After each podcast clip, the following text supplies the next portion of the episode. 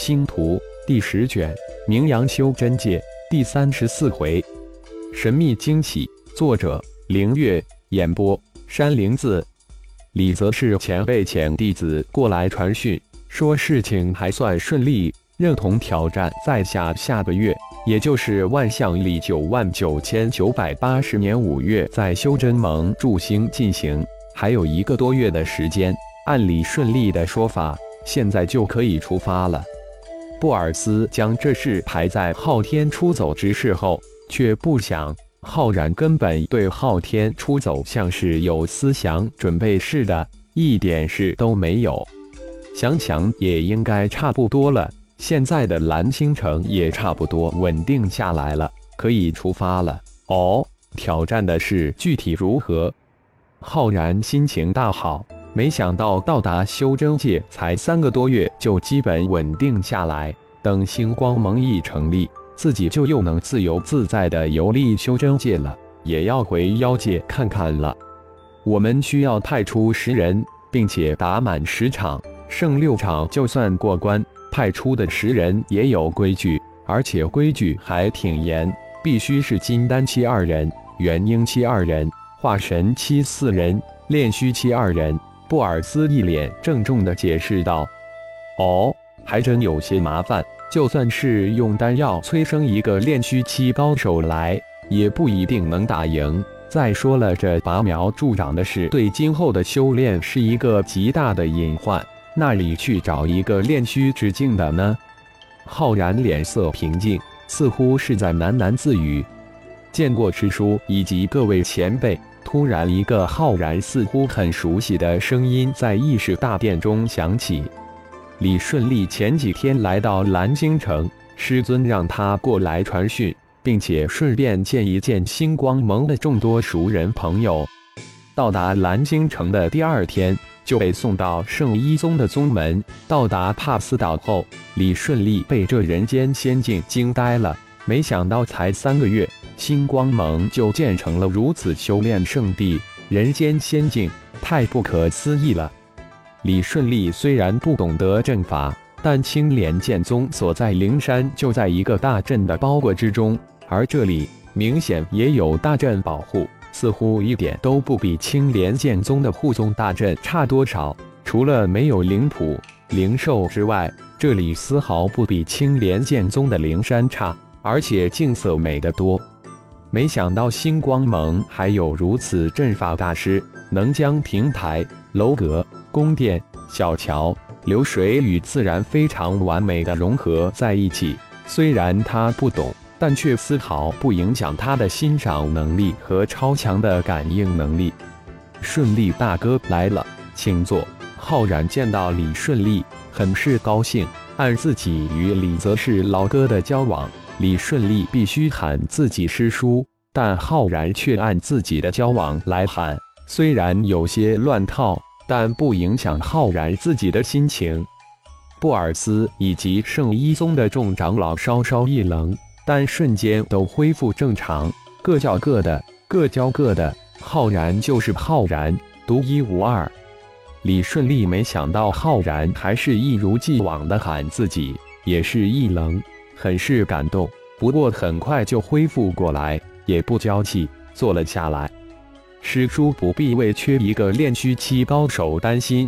其实修真界一直都有这样的传统：如果成立一个派、宗、门、盟、会，背后肯定有支持的派宗等，不可能每一个成立的派宗都有顶尖高手，但规矩可以变通。那就是从支持的派门拉一位或二位高手过来，设一二个客卿之位就行了。更有的势力用灵石雇请一位高手客串一下也能行。李顺利可是有备而来，看来则是老哥已经想到了，真的很感谢。浩然听后呵呵一笑，一想也对，否则有多少势力有练虚期的高手？只要师叔点点头，师尊则众师叔、道红师叔都很会抢这一客卿之位。李顺利也不必言，笑笑说道：“这可是货真价实的事实。”呵呵，顺利这一句话倒是给我们星光盟出了一个难题：三位前辈，我们该如何选呢？到时别将三位前辈都得罪了。布尔斯笑着说笑道：“哈哈，一句话惹得众长老大笑。没想到这事就这么容易解决了。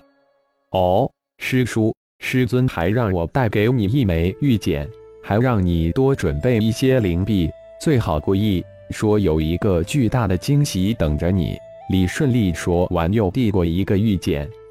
巨大惊喜，我来看看。浩然接过玉简，神念随即进入玉简之中。原来他们被卷到修真界来了，真是一个巨大惊喜。浩然看完后，脸上的喜色，任何人都看得出来。浩然，什么惊喜？布尔斯忍不住问道。准备好灵币，惊喜会等着你，真的很巨大。不过现在保密。浩然笑着神秘说道。接下来。浩然与布尔斯以及众长老商议派出的人选，最终的实战人选是金丹期的二名弟子星光宗、圣一宗各出一名，元婴期的二人则是浩然的二位亲传弟子张远、罗伯特；化神期四人则是布尔斯、苏浩、麦迪、浩杰；炼虚期的自然是浩然了。星光盟的第一个客卿长老李则是。人选决定后，出发的时间也随即被确定下来，就是四月的第一天，早点出发，顺便到处瞧瞧，也全当成是一种游历了。离四月还有七八天的时间，浩然会议后回到了蓝青岛，见到了正干着急的莎娜。阿然，小天一个人出走了。莎娜一见浩然，焦急地说道：“娜娜，不用担心。”早就知道这小子要出去，以他的能力和个性，不会有问题。玉不凿不成器，相信天儿，他能闯出属于他的一片天空。如果苏浩不是宗主之位把他套住，估计也会跑。浩然安慰道：“其实他心里很为这个儿子感到骄傲，男儿当自强。我们星光盟现在成了众矢之的。”小天又只有元婴期修为，我怕他受人暗算。莎娜很是担心，没有因为浩然的安慰而宽心，而是母亲的心头肉。身为人母的莎娜，终于感受到父母的感受。自己单独一个游历大银河，可是有很多次，这才遇到了浩然，也改变了自己以及家族的未来。拥着莎娜，浩然轻声细语地安慰着。我的变化之术天儿已经修炼小成，改变以下相貌，绝没有人能认出来。又身具领域珠，还得到了一目青言，比起你我当初外出强大太多了。相信天儿没事的。在浩然的安慰之下，莎娜终于感觉焦急的心平稳了很多。想想儿子自有他的一片天空，不可能老是在自己的怀里长大。不经磨难难成人。蓝星岛的建设还在继续，现在已经是在建设第二期。整个蓝星岛的建设分为六期，其实第一期就能完全满足现在二十万人的需要。但众弟子喜欢上了这种建设过程中的奇特而又非常高效的修炼方式，一发而不可收拾。很快，属于星光盟的时代就要来临。感谢朋友们的收听，更多精彩有声小说尽在喜马拉雅。欲知后事如何，请听下回分解。